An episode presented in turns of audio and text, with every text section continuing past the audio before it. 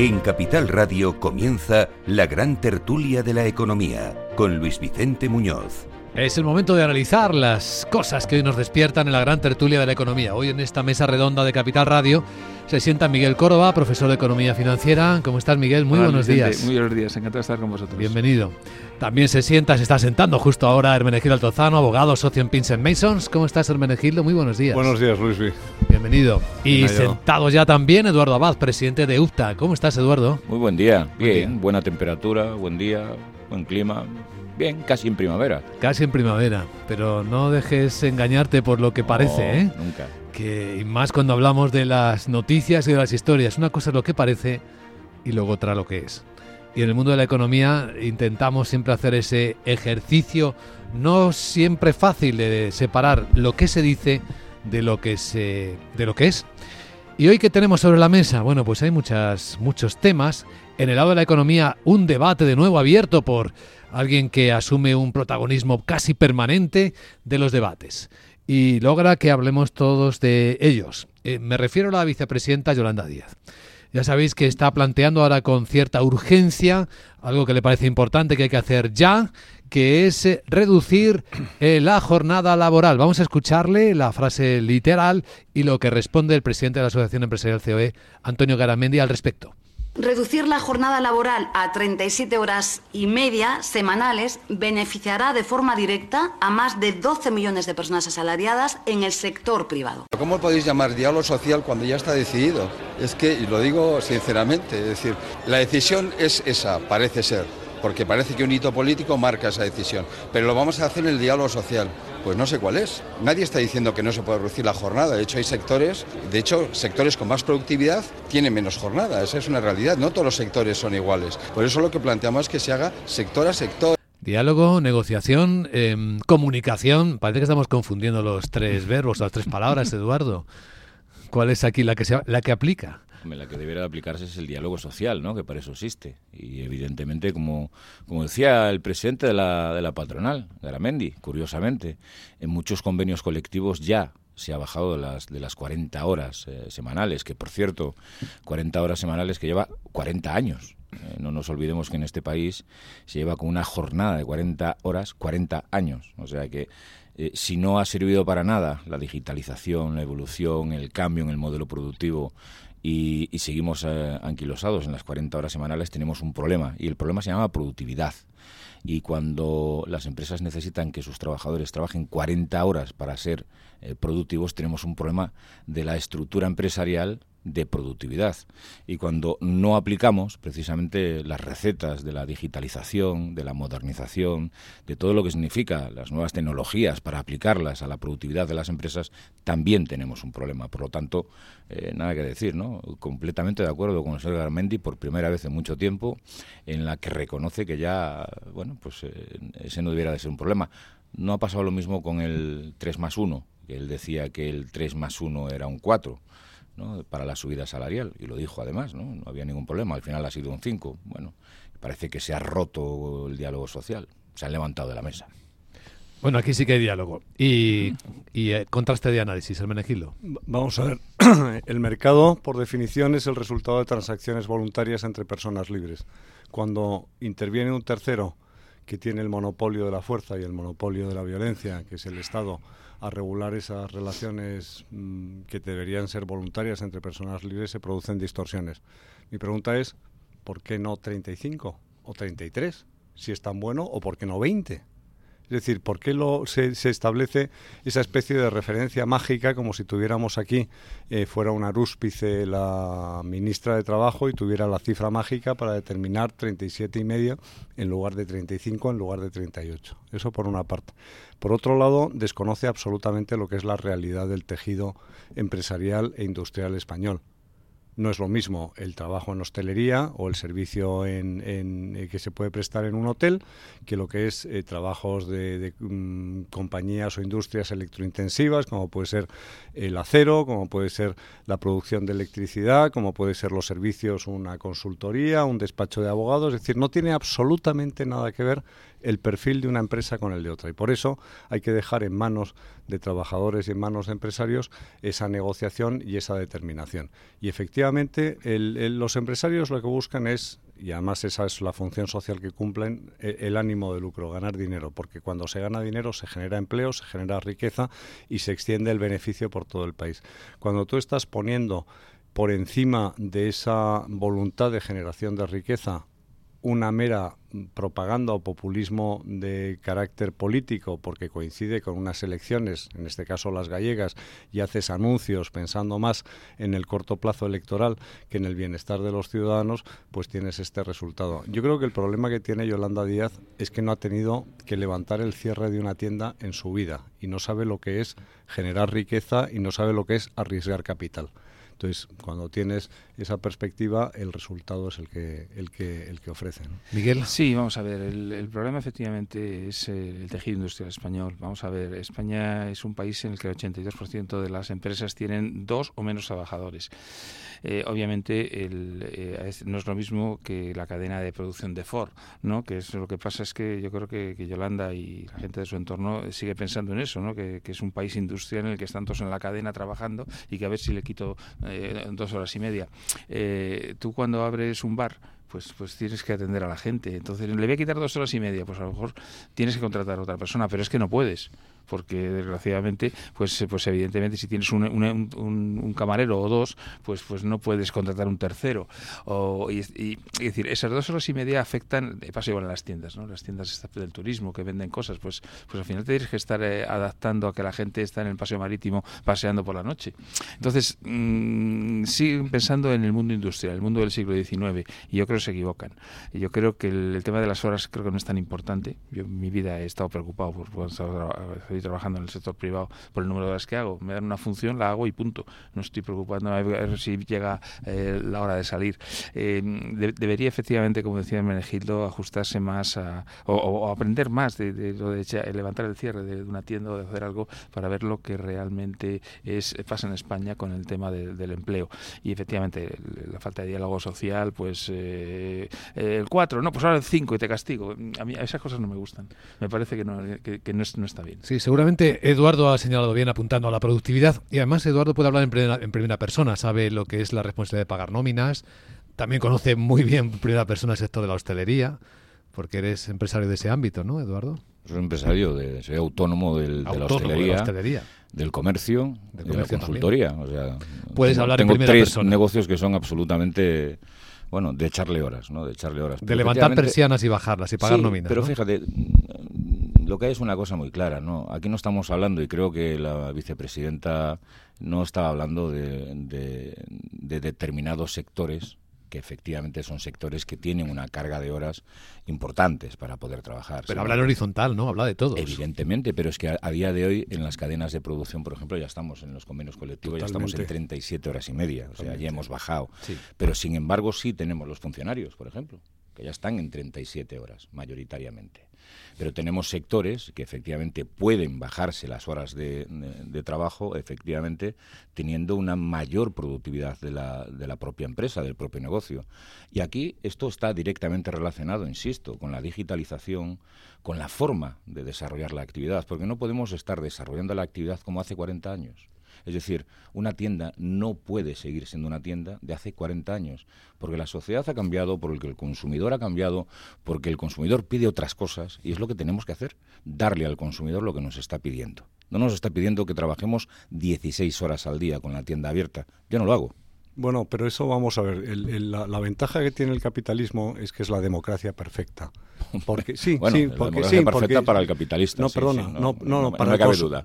¿Me dejas terminar? Sí, por supuesto. De acuerdo, perfecto, porque yo he sido muy paciente contigo, entonces te pido que seas igualmente paciente. Lo soy. Y así lo, bueno, no lo has demostrado. Eh, en, el capitalismo es una democracia perfecta por la sencilla razón de que son los consumidores los que deciden quién sigue adelante y quién no sigue adelante. Si una tienda funciona, la, tienda sigue abierta porque es eficiente, porque produce eh, con calidad y son los, los consumidores los que deciden. Si una cafetería sigue abierta y tiene clientes es porque son los clientes los que deciden que se abra esa cafetería. Por tanto, los horarios de apertura vendrán determinados por el mercado y tendrá que ser cada uno quien esté ajustando y con sus propios trabajadores la realidad de ese mercado. Pongo un ejemplo. Si tú reduces el número de horas y tienes que doblar turnos, lo más probable es que dejes de contratar un trabajador para doblar un turno para cubrirte una hora adicional de apertura, con lo cual estás condicionando ya esa realidad de eh, demanda de una serie de, de, servicios que de otra manera lo tendrías, lo tendrías establecido. En el caso específico de un país que su base principal es el sector terciario, tratar de establecer parámetros propios de producción industrial no tiene ningún sentido. Y de hecho, en profesiones liberales, ¿quién establece algún tipo de horario? ¿Quién le establece un horario a un abogado? ¿Quién le establece un horario a un autónomo, a un fontanero, a un electricista? E, es que esa es la realidad, es decir, la, la, realidad se la marca el mercado, no se la está marcando la ministra de Trabajo, ni las instrucciones, ni convenios colectivos. Esa es la verdadera realidad. Cuando tú tienes una economía pegada al terreno y pegada a las necesidades de los consumidores, es el propio mercado el que te está marcando la, la realidad. Y si tú quieres disponer de tu tiempo, trabajar seis horas en lugar de 17 y eres conductor de Uber y quieres trabajar siete horas en lugar de 23, es tu problema, no es un problema de una regulación. Bueno, evidentemente yo si tengo un conductor de Uber trabajando 16 horas, lo que tengo, o un taxista trabajando 16 horas, lo que tengo es un problema de seguridad vial tremendo, ¿no? Bueno, que eso son otras cosas. Las personas no pueden trabajar más del tiempo que deben de trabajar, eso es evidente también. Ahora, la economía liberal, sí, efectivamente, te puede permitir trabajar 16 horas, no lo dudo pero tenemos otros condicionantes que son tremendamente peligrosos. ¿no? Fijaros, em, la realidad de nuestro país, efectivamente, como decíais, eh, no es el 82, el 91% del tejido productivo son autónomos y pequeñas empresas de menos de cinco trabajadores. ¿Sabéis cuántos eh, negocios abren y cierran todos los años en nuestro país? Muchos. ¿Muchos cuántos son? Una cantidad. 300.000. No, no, estamos hablando de 750.000.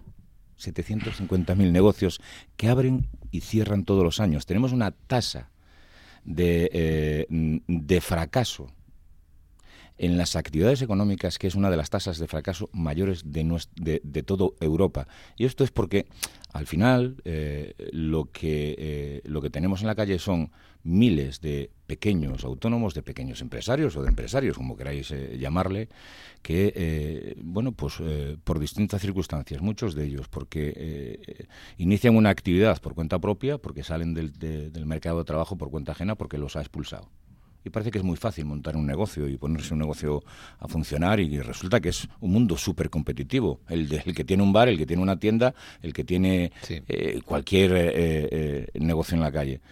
Y aquí de lo que tenemos que hablar es de productividad. Los mercados no se regulan solos, y vosotros lo sabéis perfectamente. Aquí, en nuestro país, desgraciadamente, estamos asistiendo a esa especie de, locura colectiva que son las ganancias desmesuradas de determinadas empresas que siguen teniendo a trabajadores eh, trabajando por debajo de las horas marcadas por la ley eh, para evitar el salario mínimo interprofesional. Yo, yo lo, lo, veo porque lo veo todos los días. Dejadme un minuto, sabrán cómo van las bolsas, cómo vienen las bolsas, mejor dicho, y continuamos en la gran tertulia de la economía.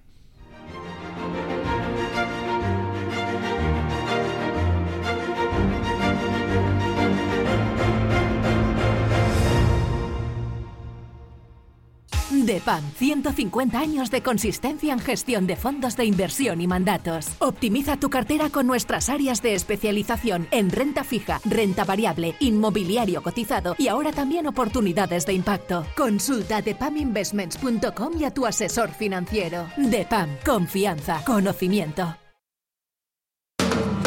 Capital Radio, 10 años acompañándote.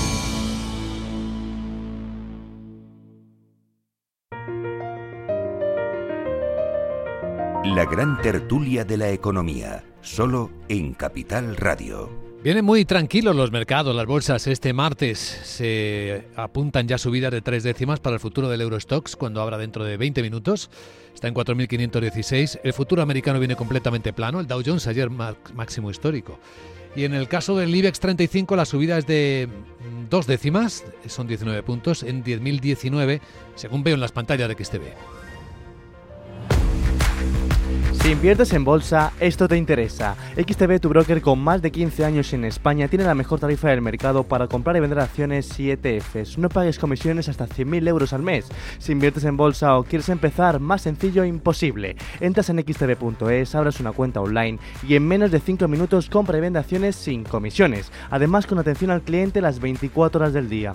¿A qué esperas? Miles de clientes ya confían en xtb.es. Un broker, muchas posibilidades. xtb.es. A partir de 100.000 euros al mes, la comisión del 0,2%, mínimo 10 euros. Invertir implica riesgos. Estamos en la gran tertulia de la economía y bueno, puede que estemos a horas también de que Madrid eh, haga un anuncio. El Gran Premio de Fórmula 1 se vendría para Madrid a partir del 2026, en dos años, cuando vence el actual contrato con los americanos de, de Cataluña, Barcelona. Bueno, mm, esto tiene un tiene muchas, muchos impactos. Los tiene sociales, los tiene la organización de la ciudad, los tiene económicos. En Barcelona se calculaba, según estudios independientes, que estaba generando más de 200 millones de euros por convocatoria. En Madrid ya están volando las cifras, ¿no? Dicen en 10 años 4.000 millones, 5.000 millones, entre lo que se genera directamente, indirectamente, los impuestos, los millares de personas que asisten a las competiciones, los espectadores, ¿no? Pueden ser, en el caso de Barcelona en 250.000 visitantes, eh, ojo, eh, que es mucha gente la que mueve. A fans como Eduardo, ¿no? que también dice que le gusta la Fórmula 1. Todos los años.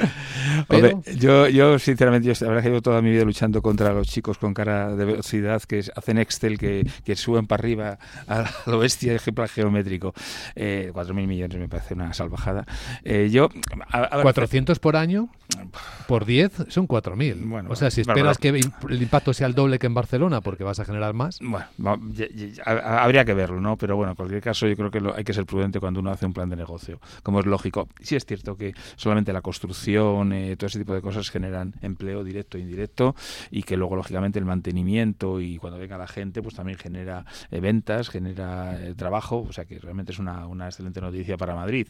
Imagino que para Barcelona se entrará muy mal, ¿no?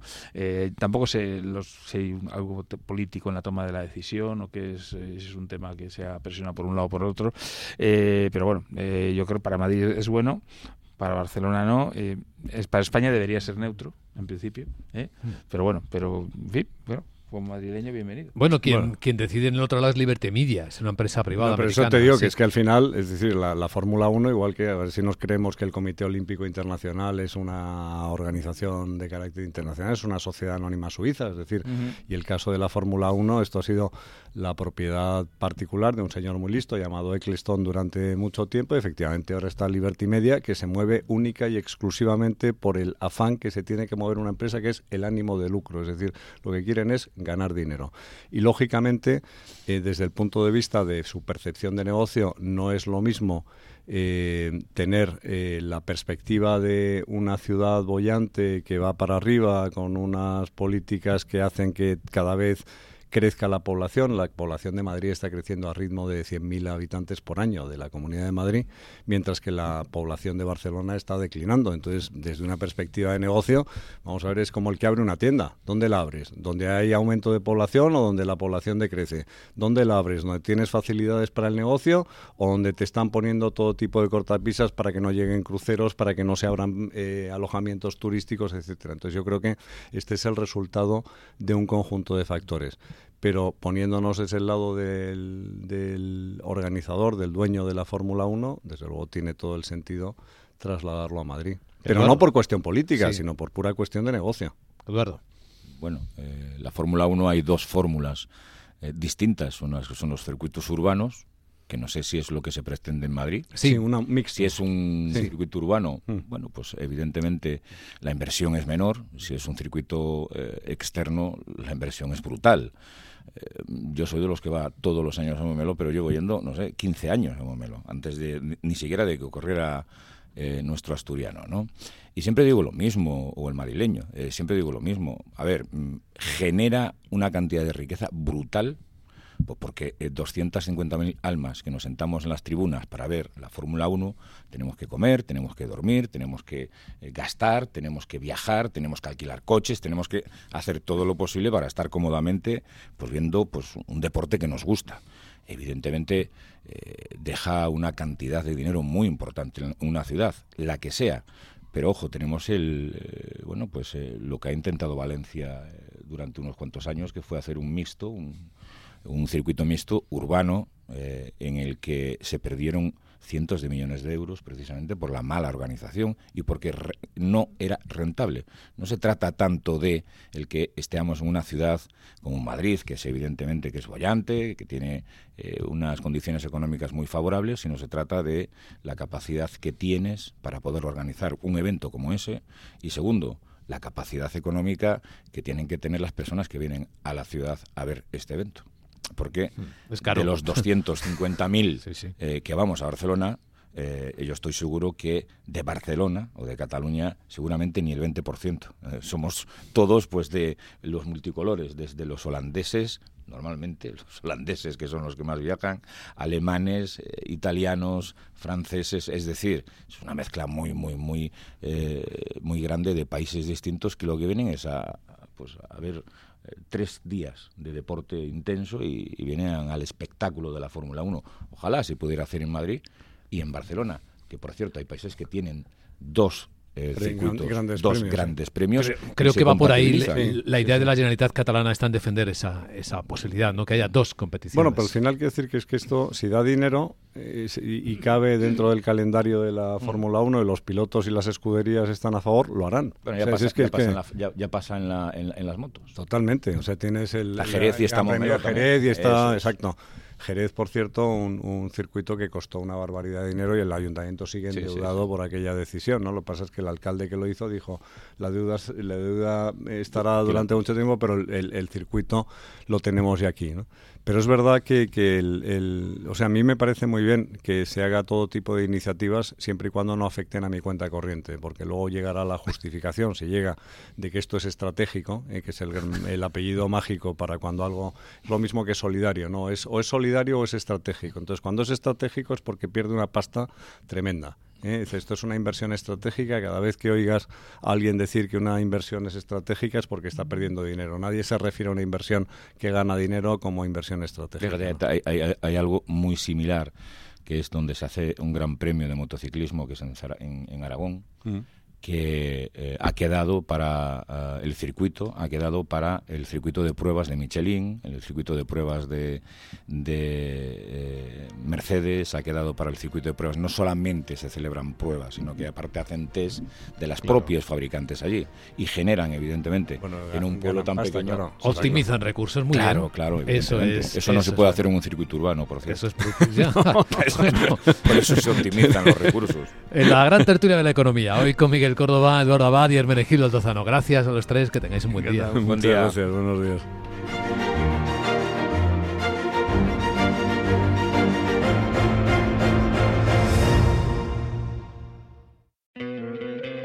¿No te encantaría tener 100 dólares extra en tu bolsillo?